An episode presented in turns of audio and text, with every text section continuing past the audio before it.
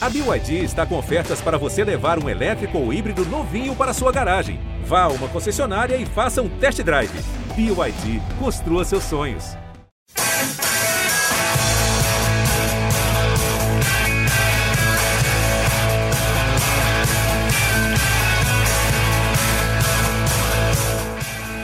Bom dia para quem é de bom dia, boa tarde para quem é de boa tarde, boa noite para quem é de boa noite. Se você está nos escutando de madrugada, boa sorte. Eu sou José Edgar de Matos, eu sou setorista do São Paulo aqui no GE e começamos a edição 165 do nosso querido podcast GE São Paulo, repercutindo o empate por 0 a 0 entre São Paulo e Atlético Paranaense, jogo no Morumbi, jogo para mais de 43 mil pessoas no estádio Cícero Pompeu de Toledo. E eu, José Edgar, hoje tenho aqui comigo meu amigo e colega de cobertura, Leonardo Lourenço, também nosso querido Felipe Ruiz, glorioso Praz, que estava no Morumbi também na noite da última quarta-feira, e a voz da torcida, Caio Domingues, sempre presente, sempre atendendo às nossas convocações e não falha mais uma vez. E eu quero começar justamente dando a voz para a torcida do São Paulo, começar com o Caio, como tradicionalmente a gente começa. Caião, foi, acho que frustração também é a palavra que reflete a noite de quarta-feira do São Paulo. Né? A gente já usou essa palavra algumas vezes para falar sobre o São Paulo no Brasileirão. E diante do clima de final que foi instalado pela torcida, que fez uma bela recepção para o time, sair com 0 a 0 com a equipe caindo de rendimento na partida é bem frustrante, né? Seja bem-vindo, meu amigo. Muito obrigado por aceitar novamente o nosso convite. Prazer. Fala, Ligão. Fala, Léo. Prazer estar de volta. Cara, frustração é a palavra mesmo, mas uh, São Paulino já está acostumado, né? Não existe paz e tranquilidade para você colocar a cabeça no travesseiro há muitos e muitos anos. Eu até nem acho que São Paulo fez uma partida ruim. Eu não acho que fez uma ótima partida, como o Rogério falou na entrevista, né? A gente vai falar da entrevista mais para frente, ele falou que jogou melhor como Palmeiras. Eu não, não vi dessa forma. Eu acho que São Paulo teve 20 minutos de bastante intensidade até aquela fatídica entrada do Reinaldo e acabou o futebol por ali. O Atlético Paranaense, que é um bom time, né? Acabou de ser campeão da Sul-Americana, chegou de ressaca, o, praticou o antijogo o tempo inteiro, estava no chão, era cera e o que mais me incomodou na partida não é nem o não futebol apresentado pelo São Paulo, mas é a apatia com tudo que estava acontecendo, sabe? Eu não via nenhum jogador incomodado com o antijogo, levantando o goleiro do chão, indo buscar a bola quando o cara chutava para longe. Para mim, o, o, sentimento de indiferença de quem estava dentro de campo para 45 4 mil torcedores no Morumbi que só queriam os três pontos para poder pelo menos ter um mês de tranquilidade, né? Porque em São Paulo a gente só é um artigo raro. E, e isso me incomodou bastante, sabe? A indiferença com tudo que estava acontecendo, às vezes até parecia que não tinha vontade de ganhar. O Atlético realmente não tinha vontade de ganhar. O Atlético, em momento nenhum, fez nada para sair com a vitória. E o São Paulo, em dado momento, aceitou esse empate, esse 0 a 0 uma, uma indiferença com tudo, que isso sim me incomodou bastante. Legal, Caio, legal ter essa visão da torcida. Praz, você também sempre bem analítico, né? Queria primeiro que você começasse com o seu tradicional top 3. Eu vi nas suas redes sociais, mas eu queria que você compartilhasse com os torcedores desse podcast, porque eu tenho uma crítica aos seus top 3 de, de ontem, mas eu decidi isso falar, falar isso na sua cara aqui no nosso podcast. Como, gosto, sua, Zé, gosto. Qual foi sua impressão do jogo de São Paulo ontem? Você que também estava no estádio. Seja bem-vindo, meu amigo. Valeu, Zé. Pô, bom demais estar aqui de volta. Dá saudade não gravar o podcast de São Paulo, de verdade. É, é ele estava lá na Argentina, estava né? lá na Argentina, cobrindo a seleção, mas pensando no nosso podcast. Isso ele me confessou nos bastidores. Eu, o GE São Paulo faz falta para quem participa, né? Faz falta de verdade. Sempre estava de olho no grupo ali, que horas que iam gravar. Claro que eu não conseguiria pelas demandas da seleção brasileira, que estavam absurdas, mas estava de olho. É, bom dia, boa tarde, boa noite, boa madrugada para todo mundo que está escutando a gente. É, o Caio tocou num ponto muito, muito importante é, sobre a atuação do São Paulo no sentido anímico, no sentido de, de batalhar, de querer muito o jogo o tempo todo. Um jogo que, na verdade, praticamente não existiu, né? A gente teve ontem 43% de tempo de bola parada, então quase metade do jogo não, a bola não rolou no Morumbi ontem. É, o próprio Voaden, que é um árbitro que deixa muito o jogo correr, ontem ele saiu um pouco das características dele. Talvez pelo lance do Reinaldo, é, que foi um lance muito forte, ele optou pelo amarelo, acho que dali para frente ele pensou, eu vou controlar o jogo. E aí foi um jogo muito picado o tempo todo, com muitas faltinhas que ele não costuma pitar, é, o Atlético Paranaense valorizando muito cada vez que o jogo estava parado, então o São Paulo teve muita dificuldade. É, e eu tô com, tô com o Caio, eu acho que os próprios jogadores poderiam ter tentado fazer com que o ambiente melhorasse. Tem um lance que é simbólico, o Santos toma amarelo por cera, o Caleri vai e chuta a bola para dentro do gol. E aí demora mais ainda para o jogo ser reiniciado. Então parece que os próprios jogadores do São Paulo não estavam muito é, na linha de querer ter jogo e de querer acelerar.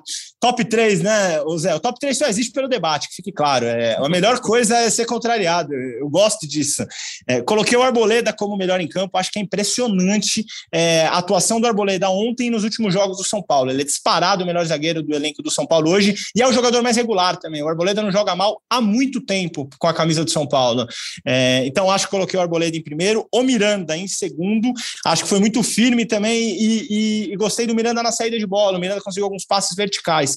Coloquei o Benítez em terceiro pela mudança que ele conseguiu, alguns passes importantes é, é, verticais ali, algumas é, é jogadas que ele criou no segundo tempo. Achou uma bola no Sara muito boa, que o Sara pegou de primeiro e acabou isolando. Entre os piores, coloquei o Igor Vinícius em primeiro. Achei que a lateral direita ainda é o problema do São Paulo. É, no vídeo que o Caio gravou ontem no Voz da Torcida, ele falou que no segundo tempo, quando o Reinaldo sai, São Paulo joga muito mais pela direita. E aí deu para ver o problema que o São Paulo tem, porque o Arboleda não foi bem e o Igor Vinícius no primeiro tempo também já não tinha ido bem. O Arboleda não, desculpa, o Orejuela. E o Igor Vinícius no primeiro tempo também não tinha ido bem. O Caleri em segundo, acho que o Caleri se entregou demais no jogo. Só que tecnicamente, assim, alguns erros muito problemáticos, cruzamentos ruins do Caleri, perdas de bola e esse lance ainda que ele tomou amarelo de uma forma muito besta ali, chutando a bola para dentro do gol, fazendo com que o jogo ficasse parado mais tempo ainda. E o Rigoni em terceiro, e aí o Rigoni também conseguiu criar alguns lances, só que assim, é impressionante a quantidade de gols que o Rigoni perde com a camisa do São Paulo. É, e isso tem atrapalhado muito nos jogos. Ontem, de novo, ele teve uma frente a frente com o goleiro, acabou não chutando tão bem, o jogador do Atlético salvou em cima da linha. Fui nesses três, mas quero ouvir, qual que é a crítica, Zé? A crítica é a não presença de Gabriel Sara entre os três melhores. Eu acho que o Gabriel Sara, ao lado do Arboleda, foi, foram os dois melhores jogadores de São Paulo. Até usei uma expressão que, que a, gente já ouviu né, nas conversas, assim, mas eu, eu botei no papel uma expressão que o Gabriel Sara, na verdade, é o todo campista do São Paulo, né? Porque ele percorre todos os lados, participou de muito lance defensivo, quebrando o contra-ataque do Atlético, aliás, pouquíssimos contra-ataques do Atlético, porque tem uma coisa que é elogiável no São Paulo hoje é o sistema defensivo, muito seguro, dois jogos já sem sofrer gols, né? E, e, e apareceu no ataque, as melhores chances vieram com ele, então achei que faltou a presença de Sara nessa sua lista, mas óbvio, o debate serve, essa é a minha opinião, você tem a sua, e, e o bom a é que... tréplica. É o bom é Rapidamente. Agora, só. antes do, da gente chamar o Leozinho, por favor, a sua, a sua tréplica. Vai ser muito rápida. O Sala, para mim, fez um primeiro tempo muito bom, assim. Talvez tenha sido o principal jogador de São Paulo. E eu achei que quando ele foi deslocado para jogar de ala pela esquerda pelo Rogério, ele já não foi tão bem. E perdeu essa chance que o Benítez encontrou ali na frente, dentro da área. Achei que ele perdeu algumas bolas. Só por isso que eu não coloquei, mas acho que o Sara estaria em quarto ali na, na minha lista. Achei o jogo do Sara bom também, estou contigo. Diga lá, Caião. Só, só, só uma observação sobre o Sara. Um bom termômetro da torcida é, é a escalação pré-jogo, né? Como o público já estava grande, já tinha bastante gente dentro do estádio, o telão vai mostrando o nome de jogador a jogador, para quem não sabe, e a torcida vai reagindo a cada nome. E o Sara foi um dos mais gritados e para mim é surpresa, né? Porque eu vejo nas redes sociais bastante gente gosta, eu gosto do futebol do Sara, muita gente não gosta, mas acho que o torcedor do estádio começou a ver esse papel tático que o Zé está falando, porque pela televisão é difícil, você está sempre vendo um enquadramento só. No estádio, a torcida começou a valorizar o Sara muito mais do que vinha fora dele. Exatamente, acho que essa volta do público vai servir para as pessoas enxergarem o real papel que o Gabriel Sara tem de influência nesse time de São Paulo. Chamando o Leozinho, o Leozinho faz tempo que a gente não, não divide podcast, tudo bom, meu amigo? Eu também quero suas impressões do empate de São Paulo, né? Que era um jogo tratado como decisão, a torcida fez até corredor, né? Fez uma bela festa na frente do Morumbi, só que o São Paulo travou no jogo e travou na tabela, né? Tá, tem 42 pontos, mesma soma do Atlético, do Atlético Paranaense, mas ocupa a 14 colocação e tem um jogo a mais que o Bahia, né? O Bahia se vencer esse jogo a mais, que é contra o Atlético Mineiro, mas provável virtual campeão Atlético Mineiro, vai encostar ali no São Paulo. Mas por que que, por que, que São Paulo trava tanto nesse Campeonato Brasileiro, Léo? Qual foi a tua impressão da, da partida do time do Rogério Ceni nessa quarta-feira? Pois é, oi Caio, Praz, grande abraço, bom estar de volta com vocês aqui. Eu achei que depois de duas ou três semanas sem participar, eu estaria aqui é, apenas para carimbar a minha, o meu diagnóstico de que o São Paulo já estaria livre hoje do rebaixamento. É, continuo achando que os riscos são apenas matemáticos, mas o São Paulo está dando muita sopa ao azar, né? Acho que já poderia estar mais tranquilo hoje, como o Caio falou. Venceu um jogo contra o Palmeiras que acho que muita gente não contava com esses três pontos e venceu por mais vai né da, da escolhas as escolhas do técnico do Palmeiras que decidiu colocar um time reserva por isso ou não mas o fato é que São Paulo ganhou é, poderia ter vencido o Atlético nessa quarta-feira o que deixaria o São Paulo praticamente sem nenhum risco de rebaixamento como eu disse continuo achando que as chances são só matemáticas é só para quem faz conta mas fato é que elas existem e que o São Paulo já deu é, já vacilou demais para ficar para não para não acreditar nessa possibilidade. Acho que o, o, jogo de ontem ficou muito claro mais uma vez é, a dificuldade que o São Paulo tem pelo lado direito, que é praticamente nulo.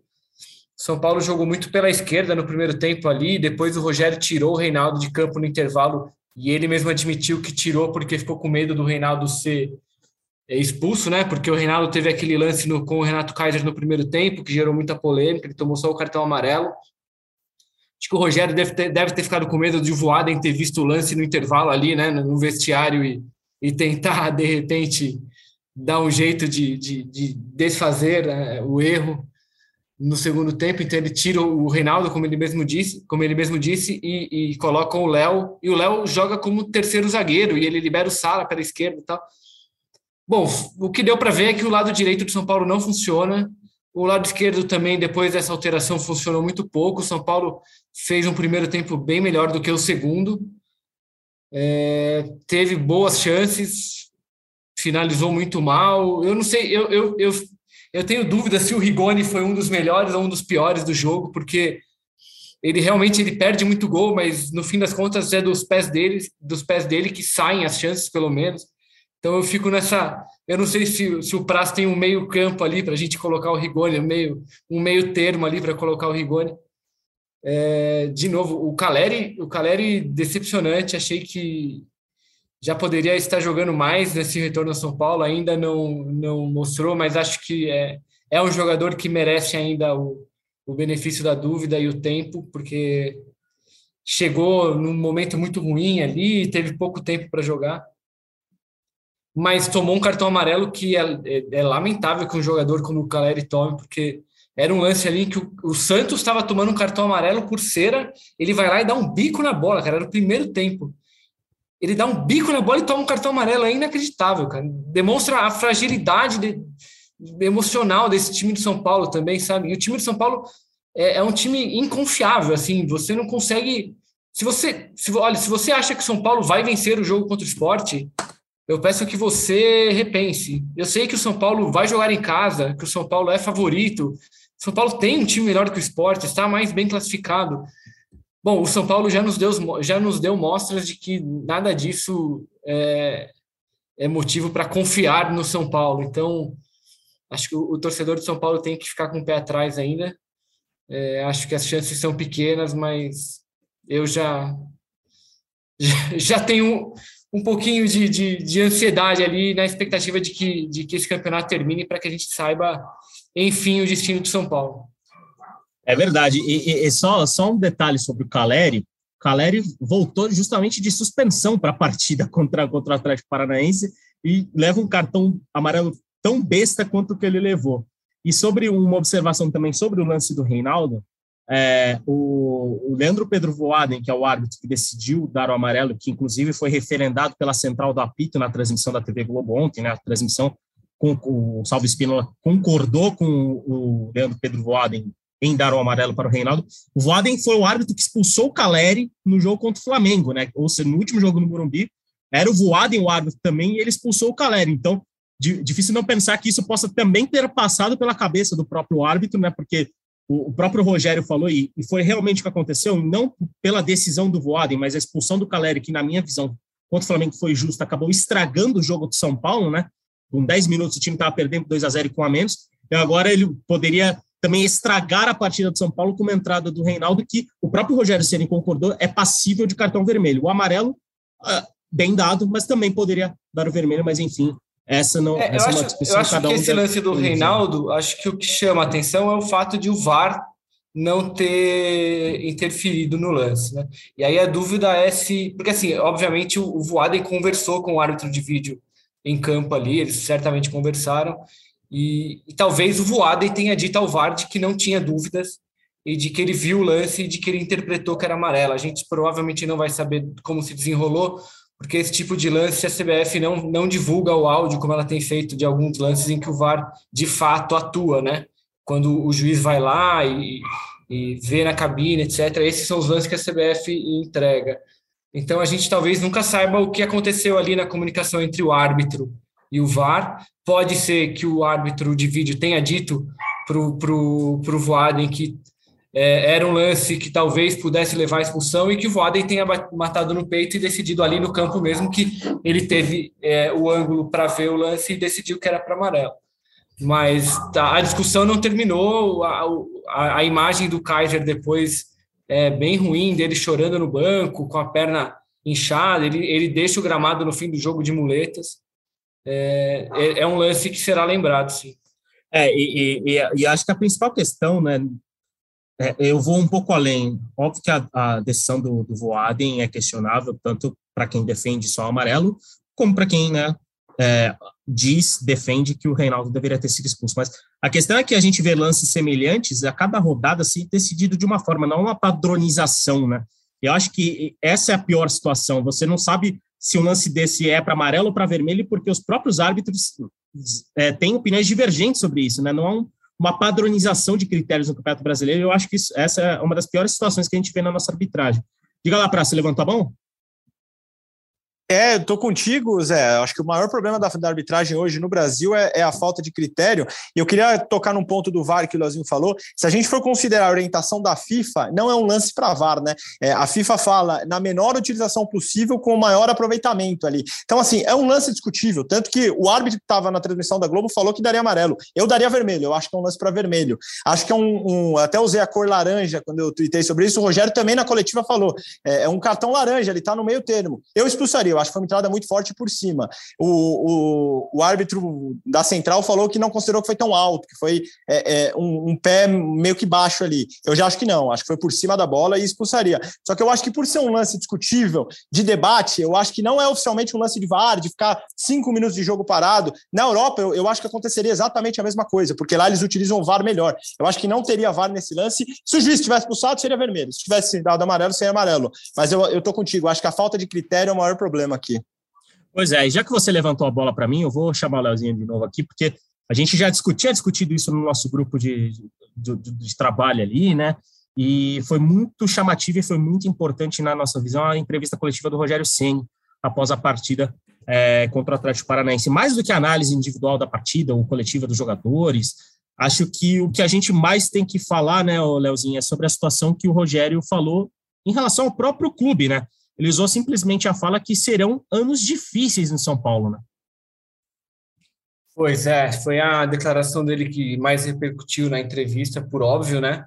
Ele joga um, um banho de realidade na torcida do São Paulo, é, que provavelmente já tinha, já imaginava essa situação, mas é, nunca é tão fácil ouvir ela claramente da boca de um ídolo e do treinador do clube, né? É, acho que tem, acho que tem, tem ali um, uma, uma certa defesa do Ceni também, porque é, o trabalho dele ainda, ainda não deu frutos. É claro que faz pouco tempo que ele voltou, não chegou a 10 jogos, mas o, o time não melhorou desde que ele voltou. Não tem grandes é, alterações desde a volta dele, o time continua tendo os mesmos problemas de antes. É, e ele já vislumbra um 2022 difícil, complicado, talvez um 23. É, chega a contrariar um pouco o que os dirigentes diziam no começo da temporada, eles tinham expectativas diferentes. É, você ouvia muito o, a, a, diretoria falar que 2020 e 2021 seria um ano de colocar a casa em ordem e que a expectativa e a perspectiva era de que 2022 as receitas cresceriam para que o São Paulo pudesse voltar a investir. Eles tinham esse plano otimista de resolver tudo nesse primeiro ano de, de mandato.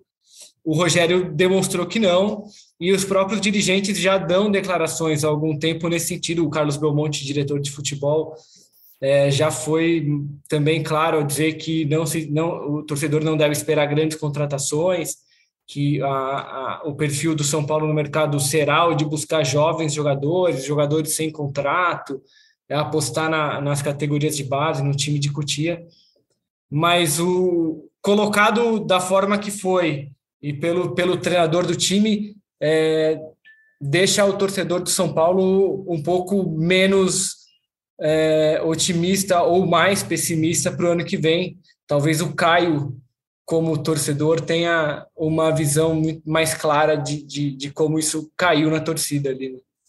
Exatamente. Antes de passar justamente a palavra para o Caio, eu só vou ler, né? Está até no nosso site de porque qual que é a frase né, que a gente está tá conversando sobre o Rogério Ceni? São Paulo ganhou nove jogos em 34. Não é de agora que o problema vem. Qual a sequência que São Paulo teve? É um momento difícil, de dificuldade acho que está na hora de todo mundo entender a realidade do clube. Vai ser um final de ano difícil e serão, acredito eu, anos difíceis para o São Paulo, com qualquer profissional que esteja aqui, com qualquer diretoria que esteja aqui. As dificuldades existem e têm que ser explicadas ao torcedor. Ele tem que ajudar, ele tem que ser paciente, ele vai ter que ajudar muito São Paulo neste momento. É um momento crítico da história do clube. Acreditem no que estou falando para vocês. Para quem viveu aqui 26 anos, voltando agora, pelos últimos 31 anos, é um momento crítico, difícil. Como que você viu essas declarações do, do, do Rogério Caio? Porque é algo que não é novidade para quem escuta nosso podcast, porque a gente sempre tem batido nessa tecla. Né? Bom, Zé, é, eu acho que tem vários easter eggs aí nessa, nessas declarações do Rogério, né? A primeira delas é que o torcedor vai ter que ajudar. Ontem ficou claro quem é o único ponto positivo desse time aí é o torcedor. Depois de tomar do Flamengo com 47 mil pessoas, ontem de novo, nove e meia da noite, com transmissão na Globo, TV aberta, tinham 43 mil pessoas. Então o torcedor está fazendo sua parte. Outro ponto importante que eu acho que já é sabido, que a gente já sabe que a situação é muito difícil, que é muito complicada e que a gente teria anos pela frente. Aí começa onde eu não concordo com o Rogério, que ele fala: ah, seja qual for o profissional que estiver aqui ou a diretoria que estiver aqui. Aí começa a minha discordância, porque eu leio bastante as reportagens do Rodrigo Capello e ele fala sobre a dívida do Inter, por exemplo. O Inter tem mais de 600 milhões de dívida. E eu não vejo todos os problemas de gestão e essa dificuldade toda administrativa que nós temos no São Paulo. Então, eu diria que se nós tivéssemos profissionais mais capacitados em algumas áreas, a gente cansou de falar aqui no começo do ano sobre o refis, sobre a dificuldade de voltar jogador. Então, assim, eu não acho que se tivessem pessoas mais capacitadas, a dificuldade seria a mesma. Eu acho que a gente teria sim dificuldades, porque a gente está falando de uma dívida praticamente impagável com o tamanho da receita do São Paulo nos anos anteriores. Né? O São Paulo hoje é, é, tem metade da receita do, do, Corinthians, por exemplo, um terço da do Flamengo, então a gente, é, a gente capta muito pouco. Mas outro ponto que eu também não concordo, ah, o São Paulo ganhou 8 de 34 jogos. Isso não é normal. Mesmo com todas as dificuldades que nós temos, o São Paulo tinha que apresentar um futebol muito melhor do que vem apresentando dentro de campo. Então eu percebo aí algumas, é, como o Léo falou, algumas necessidades de defesa do próprio trabalho, eu percebo um ataque de sinceridade, porque é fato que a gente está passando por um dos momentos mais difíceis da nossa história. Eu não acho que é de um dia para a noite. E eu só espero, do fundo do meu coração, que isso não seja semente para justificar uma reeleição da mudança do estatuto, né? Todo mundo jogando caos, todo mundo jogando caos e dizer que em dois anos ninguém resolve nada, então precisamos de uma reeleição. Então eu percebo várias mensagens dentro da mesma afirmação do Rogério.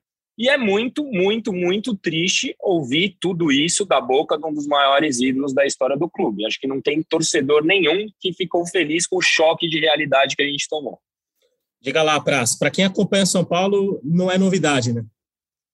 Não é, não é novidade, como você falou, Zé. É, expusemos muitas vezes aqui é, os problemas que o Caio acabou de falar, os problemas administrativos e de gestão do São Paulo, que vão desde refis até a parte de campo, de bola, de contratação, e isso falando nos últimos 10 anos para cá. Mas eu acho que para a gente que acompanha futebol e trabalha com isso, a coletiva do Rogério de ontem é um alento. Eu senti uma coletiva muito humana. Aliás, eu tenho sentido desde que o Rogério voltou. Na primeira coletiva do Rogério como técnico de São Paulo, ele fala que ele teria mantido o Crespo até o final do ano. Ou seja, ele chega e fala assim: eu vou assumir um cargo que eu não queria estar aqui. Eu acho que quem deveria estar é o cara que estava antes. Aí depois, em inúmeras coletivas, ele fala que precisa de velocidade, que com o time que ele tem, ele não consegue fazer o São Paulo jogar de uma forma rápida e objetiva. E é difícil a gente ouvir um técnico falar assim, ou seja, ele está criticando quem montou o elenco, que também é essa diretoria, porque a gente lembra que essa diretoria fez seis ou sete contratações no começo do ano, trouxe vários jogadores para montar esse elenco. Então ele está criticando basicamente quem eu trouxe.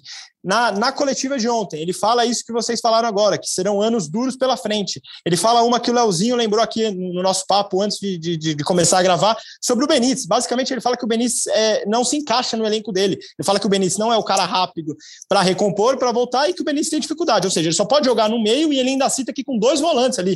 Ele cita que quando ele vai pôr o Benítez, ele, ele, ele pretende deixar dois caras mais marcando atrás do Benítez. Então, é, ele fala sobre a dificuldade de encaixar o Benítez no jogo dele. Então, eu sinto um Rogério muito humano um Rogério aberto, um Rogério que assim, ele deve estar pensando, como eu aceitei esse, esse cargo, que era uma dificuldade de ficar até o final do ano no São Paulo, eu vou expor tudo aqui para tentar melhorar o cenário para o ano que vem. Eu sinto, eu sinto isso, não sei se vocês percebem também, eu sinto um Rogério muito humano nas coletivas dele. E, e o Filipão, só complementando, a única pessoa que pode jogar hoje em dia no ventilador é o Rogério, porque ele já foi usado de escudo pela diretoria anterior, essa diretoria já criticou muito essa utilização de ídolos como escudo. Então, o Rogério, até por ser um desejo dessa diretoria, ele não vai ser mais descartável facilmente. A única pessoa que pode contar para a torcida o que realmente está acontecendo, o que se passa nos corredores do Morumbi, hoje em dia é o Rogério. É o único cara que tem o tamanho suficiente para aguentar represálias que vierem de críticas à, à gestão. E talvez esse esse seja um dos papéis que foi dado ao Rogério na contratação dele, eu imagino também. A diretoria, é, essa é uma diretoria que gosta de se apoiar em ídolos, é, até para se afastar um pouco ali, né? Você tem o, Murici Ramalho, que, que vocês vão se lembrar, foi um cara que no começo do ano, quando estava aquela crise com o Fernando Diniz, o Murici foi para o campo ali, ficou conversando com os jogadores. Quando o Diniz foi demitido, ele ficou conversando com o Visoli ali, foram é, fotos foram divulgadas, né? Então, acho que, acho que isso faz, inclusive, faz parte do papel do Rogério. É, ele tem tamanho para isso, então acho que, inclusive, é justo que ele, que ele cumpra esse papel. Ele tem o tamanho para isso, ele tem a credibilidade para isso, ele tem um canal com a torcida para isso. É, eu só tenho medo, como o Caio falou, que tudo isso sirva de de escudo para problemas maiores do São Paulo. É, é óbvio que o São Paulo tem problemas financeiros gigantescos, mas que não justificam o São Paulo estar dividindo posição com clubes do tamanho do, por exemplo, é, né, de, é, disputando uma, uma, um rebaixamento com juventude, com esporte, que são clubes de, de investimento muito, muito menor, de tradição menor, de torcida é, menor. Então, é óbvio que os problemas do São Paulo são grandes, são quase intransponíveis, eles vão levar tempo para que, que alguém é, resolva, mas a posição do São Paulo não justifica, mesmo com todos esses problemas, a, o Campeonato Brasileiro que o São Paulo faz não se justifica por, por essas questões. Acho que o problema Léo, do São Paulo, a... e a diretoria vai ter que debater isso quando acabar o campeonato, é outro, é saber se o elenco que existe no, no, no, CT ele é condizente com o clube. Porque a gente ouviu argumentos o ano inteiro sobre essa queda de rendimento do São Paulo no Campeonato Brasileiro. Né? Começou com a falta de férias, a dedicação ao Paulista, a epidemia, a pandemia, não sei o quê, mas me parece que, que os, problem os problemas reais do São Paulo ainda não foram expostos a, a, folha salarial do São Paulo é mais de 10 milhões e eu me arrisco a dizer que pelo menos 25% chegou nessa gestão. A gente fala do William aí, que tem um, um salário altíssimo, e jogou duas partidas. Então, também vá, o problema vem há anos, vem, mas e aí, o que estamos fazendo esse ano para resolver os problemas, entendeu? Então, assim, concordo com todas as críticas, assino embaixo tudo que o Rogério falou, mas que não sirva de muleta para os erros que estão acontecendo hoje em dia. Jogar simplesmente no passado é cômodo, entendeu? Isso, isso eu acho que, que não pode ser feito. É, e, o, e, o, e uma observação, o Rogério chegou para São Paulo para resolver as questões de campo também, né? Ser um escudo, como a gente aborda, também faz parte pelo tamanho que ele tem, mas ele é um treinador competente, atual campeão brasileiro e tem que fa deveria fazer o time jogar mais mesmo ainda no início de trabalho. É, e ele já e demonstrou. Convenhamos, sim, convenhamos que o São Paulo tem time para fazer mais de um gol por jogo, né? Porque Exato. Exatamente. Você, São Paulo... você tem um ataque com Rigoni, Calério, o Luciano estava lá tantos dias, se machucou. Então, assim, o São Paulo tem time para jogar mais do que está jogando. Deveria estar fazendo mais gols do que faz, por exemplo, que é o principal problema do time hoje. E, e, o Crespo não conseguiu resolver, o Rogério até agora também não. Exatamente, é uma coisa que a gente até aborda, até abordei na minha análise que publicamos hoje lá no GE, que o São Paulo ele, ele tem picos de bons momentos nos jogos e no Campeonato Brasileiro. E cada vez menos o São Paulo tem aproveitado esses picos de bons momentos. E por isso o time segue ah, extremamente ameaçado pela zona do rebaixamento. E, e, e, eu gosto de uma, uma coisa do nosso podcast, que mesmo afastado, o Pra segue bem entrosado com a gente, porque ele já tocou no próximo assunto que eu quero trazer aqui para o nosso debate, que é justamente as declarações do Rogério sobre o Benítez. A gente está falando sobre a questão ofensiva de São Paulo, sobre a falta de criatividade de São Paulo, e o cara que a diretoria analisou como é, capaz de resolver esses problemas né, para essa temporada é o Benítez que não está rendendo como deveria render. E, Léo, o futuro dele, até pelas declarações do Rogério, parece cada vez mais longe do CT da Barra Funda, né? Cara, eu fiquei com a impressão ontem de que o Rogério justificou a, o fim do empréstimo do Benítez ontem, sim. Eu acho que ele, ele entregou para a diretoria a, justificativa para que o Benítez não permaneça no ano que vem. A gente sabe que a, o acordo com o Benítez termina no fim do ano, ele está emprestado pelo Independiente. O São Paulo, por contrato, pode é, comprar os direitos do Benítez por 3 milhões de dólares, uma quantia bastante alta hoje em dia. É, o São Paulo já declarou, o Belmonte mesmo já disse que, que a compra dos direitos é uma opção muito improvável, porque o São Paulo não tem direito, não tem dinheiro, e eles trabalham a possibilidade de estender o contrato de empréstimo com o Independiente. É, eu fiquei com a impressão de que talvez nem isso aconteça. A gente, as informações que a gente tem é de que, por enquanto, ainda não caminhou nesse sentido. Há uma intenção do São Paulo, mas que ela não é recíproca com o Independiente. Então, acho que o, o que o Rogério, as declarações do Rogério ontem elas justificam se o São Paulo decidir é, não, não, não ficar com o Benítez, seja com a opção de compra ou seja numa tentativa de, de empréstimo ampliado, que, o que aí dependeria também da vontade do independente. É, é isso, pessoal. A situação do Benítez ainda sob grande indefinição, né? Os, os, tanto São Paulo quanto o Independiente tratam a situação com, com mistério, né? Mas a gente não vê muito progresso pela, pela, pela, pelo modelo de negociação que São Paulo quer, quer apresentar, mas qualquer definição a gente só vai né, é, saber depois do fim do Campeonato Brasileiro. E vou até usar essa expressão aqui nos bastidores, eu vou fazer a pergunta do milhão para você, Caio. Você renovaria ou não com o Martim Benítez para 2022? Você tem um milhão aí? Eu não, mas algumas pessoas no São Paulo têm. É, verdade. Zé, cara, é, o, o Benítez é um caso muito estranho, né? Tipo, se você analisar friamente pelo desempenho, por tudo que ele vem jogando, não tem como, como renovar. Obviamente não vale comprar o Benítez. Mas ontem eu concordo com o prazo. Para mim, o Benítez foi um dos melhores em campo. O São Paulo, quando é um time acéfalo, um time com pouca criatividade. No primeiro lance do Benítez, ele já deu uma enfiada para o Sara, um cruzamento, quase saiu o gol do São Paulo. Então, assim, se a gente conseguir uma renovação do empréstimo e o cara melhore fisicamente, se Júpiter passar atrás de Marte enquanto a estrela cadente cai, talvez sim.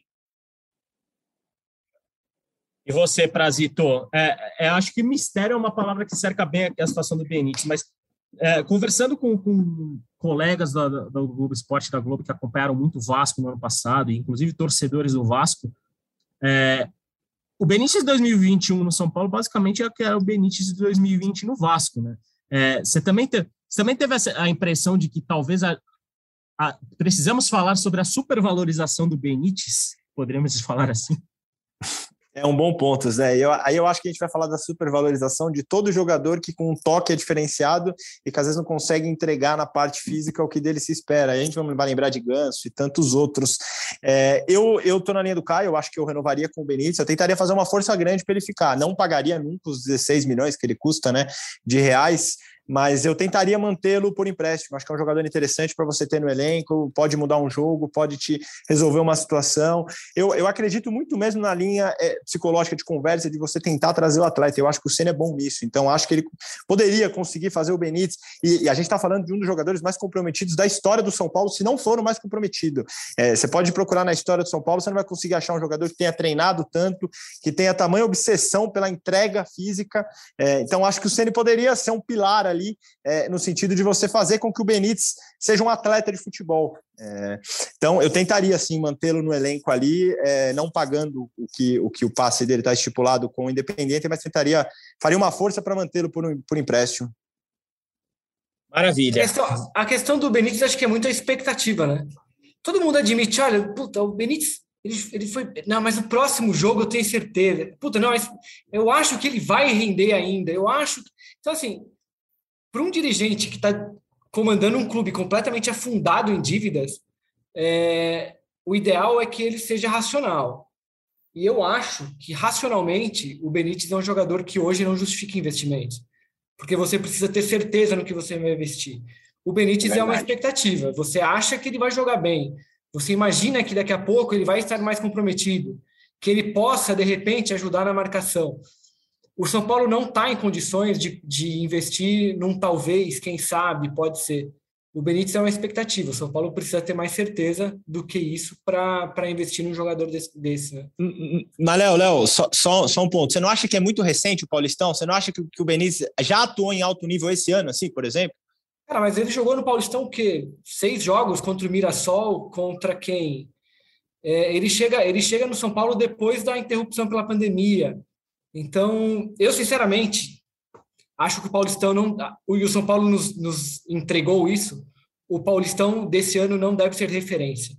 A gente tem que analisar o São Paulo. É, o torcedor tem todo motivo para comemorar o Campeonato Paulista, é importante, de, tirou o time de uma, de uma fila.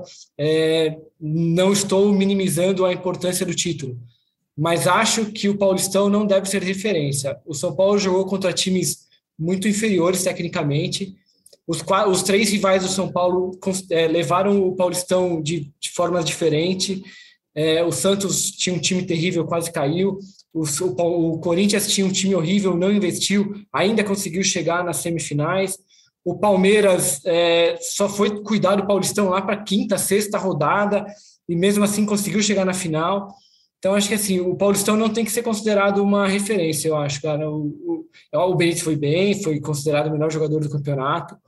Mas eu acho que é isso, assim, o, o, na, na, situação de São Paulo, você precisa ter mais certezas do que expectativas para fazer investimento no jogador hoje. Eu tô contigo sobre o Paulistão, inclusive o Ceni falou isso na coletiva de ontem, né? Quando ele é perguntado sobre a sequência de vitórias, ele fala, mas que momento da temporada que o São Paulo teve sequência de vitórias? E aí ele fala, só no Paulistão, e aí ele faz questão de deixar claro sobre o nível abaixo da competição, e aí acho que todos nós seremos unânimes aqui em concordar. Eu só acho que o Benício teve outros lapsos durante a temporada. Tendo a concordar contigo nesse fato de expectativa, sempre se espera muito mais do que ele entregou. Só que eu acho que teve outros bons momentos, fez bons jogos, um ou outro aí na Libertadores, alguns bons momentos no Brasileiro. É, não faria investimento nenhum nele, mas tentaria mantê-lo. Mas é, não, Eu ponto. admito, eu concordo com você. Admito, o Benítez em alguns momentos, a gente vai se lembrar daquele jogo contra o Racing, por exemplo. Eu Verdade. só acho que é, o que ele apresentou é pouco para o que o São Paulo teria que investir na atual situação financeira de São Paulo. Assim, acho que essa que é, a, a essa que é o cálculo que a diretoria precisa fazer. Eu penso, eu penso muito parecido com o Léo. Talvez eu, eu manteria o Benítez caso o Independente aceite, por exemplo, as condições impostas pelo São Paulo de mais um empréstimo, mas caso o São Paulo necessite pagar 3 milhões de dólares por ele, eu descartaria. ele siga seu caminho e né, vá jogar em outro clube, porque o São Paulo precisa calcular muito bem onde vai investir. E eu acho que a, a expressão do Léo de que São Paulo precisa de certezas e não de expectativas, acho que resume bem o que o clube né, deve fazer para a próxima janela de transferência, que, como a gente já até falou nesse podcast, o Belmonte disse que não será de grandes contratações.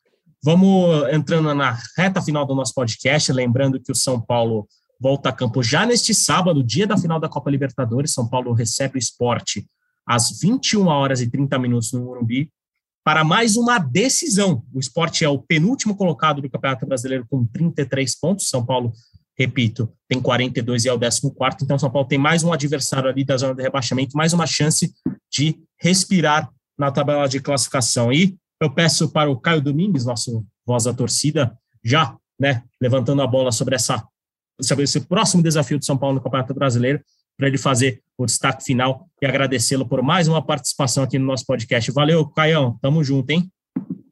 Valeu, Zé, obrigado vocês pelo convite, sempre um prazer.